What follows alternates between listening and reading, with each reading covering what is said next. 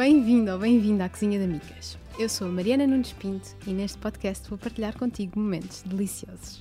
Vamos a isso? Olá, seja muito bem-vindo ou bem-vinda à cozinha ou sala ou cantinho da árvore Natal da Micas. Hoje continuamos a série de Natal com um tema não tão especial como chocolate, é certo, mas igualmente relevante e que é basicamente trending topic nesta altura do ano em que temos ou esperamos ou aspiramos ter a família reunida e a mesa cheia de comida. Horas e horas sentados à mesa ou reunidos no sofá de volta de outra mesa, não dá para falar de Natal sem falar em comida e, com a maior parte das pessoas, não dá para falar de Natal sem chegarmos à catastrófica ingestão exagerada de calorias por uma noite. Quem nunca? e quem nunca se perguntou quantas calorias tem isto ou quantas calorias queimei para fazer aquilo? Mas o que raio é uma caloria afinal? Porque estamos fartos de falar aqui em nutrientes e calorias nem vê-las. E eu farta de dizer que não me interessam, quando na verdade, se me pedirem para explicar exatamente o que é ou o que são, não só sei responder que é energia. É daqueles conceitos que sabemos mais ou menos o que é, mas essencialmente não sabemos o que é. E isso estava a dar-me alguma comissão. E como, pelo menos para mim, as calorias este ano têm sido muito uh, presentes, entre confinamentos, gravidez e de repente é Natal, e estou outra vez mais ou menos confinada, decidi que este era o episódio perfeito para encaixar aqui na série de Natal. Questionei-me acerca destes conceitos todos de que falei e comecei por ir à fonte mais fidedigna e também a mais óbvia, o dicionário. Por lá, diz que uma caloria é uma unidade de medida de energia símbolo cal, equivalente à quantidade de calor necessária para elevar de 1 grau a temperatura de 1 grama de corpo cujo calor máximo é igual ao da água a 15 graus sob pressão atmosférica normal. Ótimo. Até de pressão atmosférica falamos. Isso era o quê? Geografia? Física? Ciências? Química? Físico-química? Enfim. Qualquer que seja, confesso que não só não tenho desde o nono ano, como tirando a professora de ciências que tive durante o terceiro ciclo e amei, todas as outras disciplinas nunca foram bem as minhas disciplinas preferidas.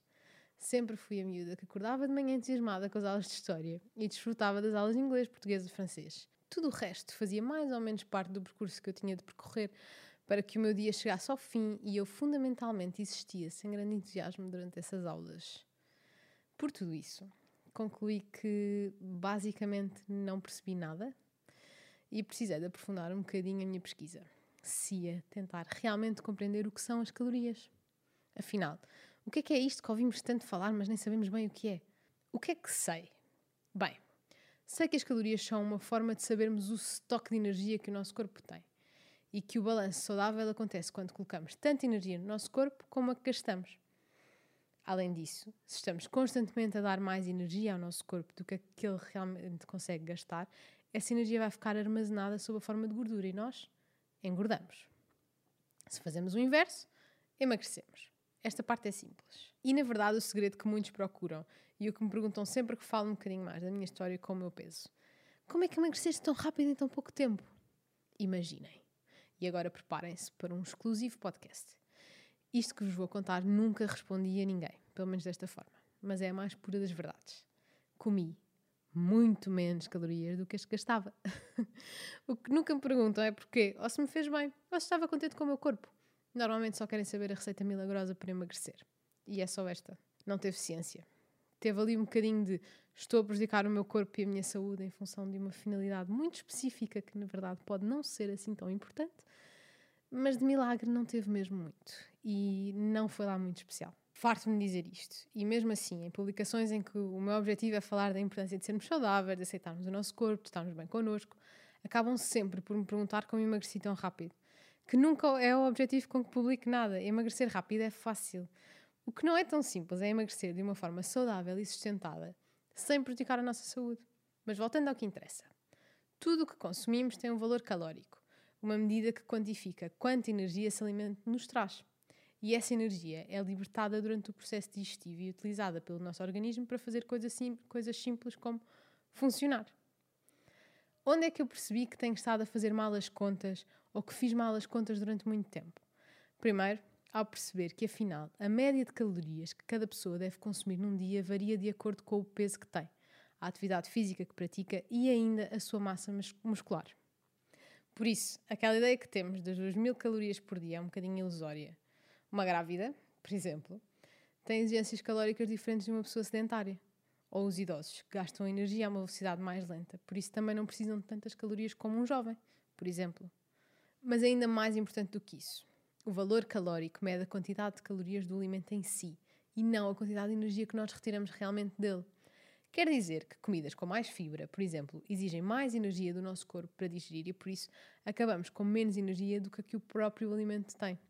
Quer dizer que é diferente por todos os motivos e mais algum, mas em termos calóricos também, comer 100 calorias de trigo integral ou 100 calorias de gomas ou beber 100 calorias de Coca-Cola. Além disso, mesmo através do mesmo alimento e na mesma quantidade, pessoas diferentes podem retirar valores de energia diferentes. Aqui entram as enzimas digestivas, as bactérias do intestino, até o comprimento do intestino e outros fatores interferem na absorção da própria energia pelo nosso corpo. Como muita coisa nesta vida, parece que também com as calorias, nada é preto no branco. E perceber a quantidade de calorias que ingerimos não se resume simplesmente a contas de somar e subtrair. E por falar em subtrair, também a quantidade de calorias que queimamos varia de pessoa para pessoa, consoante fatores como o tamanho, a idade e até a forma como o nosso corpo reage a determinado tipo de exercício. Então, não devemos contar calorias? Hum, no dia a dia, como regra, a não ser que estejamos muito focados num objetivo muito específico, não vejo bem essa necessidade. Por outro lado, a mim, fazê-lo durante dois ou três dias ajudou-me. E às vezes ainda me ajuda naquelas alturas em que me sinto meio perdida com a minha alimentação, a ter uma melhor ideia das porções que estou a ingerir. No meu caso, nunca o faço como regra, porque sei que tenho alguma tendência para tornar uma coisa simples, como contar calorias numa missão de vida, e gosto de ser muito bem sucedida em coisas muito banais. Então, para evitar um comportamento que penso que não é muito saudável para mim, evito também as apps de contagem de calorias. Agora, a pergunta para a qual todos queremos a resposta nesta época, apesar de sabermos que acaba sempre por não ser só um dia ou só uma refeição, não é verdade? Ter um cheat day ou uma cheat meal vai arruinar tudo. Pelo que percebi do que tenho lido, ter um cheat day ou uma cheat meal, em geral, é um conceito ainda um bocadinho controverso. Há profissionais e estudos que apoiam a 100% e há profissionais e estudos por quem e em que a ideia é completamente destruída. O que é que sei? Que um dia de excesso de calorias ingeridas não estraga uma semana equilibrada. No limite, tal como um dia de restrição calórica ou três dias de detox, não te vão emagrecer. Mas por outro lado, ter uma rotina relativamente restritiva e depois momentos de loucura total em que comemos tudo o que nos apetece, pode levar não só a uma rotina de alimentação pouco saudável, como pode proporcionar momentos de compulsão alimentar, que transforma toda a questão da alimentação numa coisa pouco saudável. Portanto, em tudo tem a ver, na minha opinião, na forma como tu olhas para a tua alimentação em geral e para esse momento em específico. Como te tenho dito ao longo destes episódios, gosto de olhar para a minha alimentação como um todo e não dia a dia ou semana a semana. Habituei-me a comer de determinada forma, deixei de gostar de algumas coisas e a grande maioria dos alimentos que como no meu dia a dia são coisas de que gosto realmente e que me fazem bem.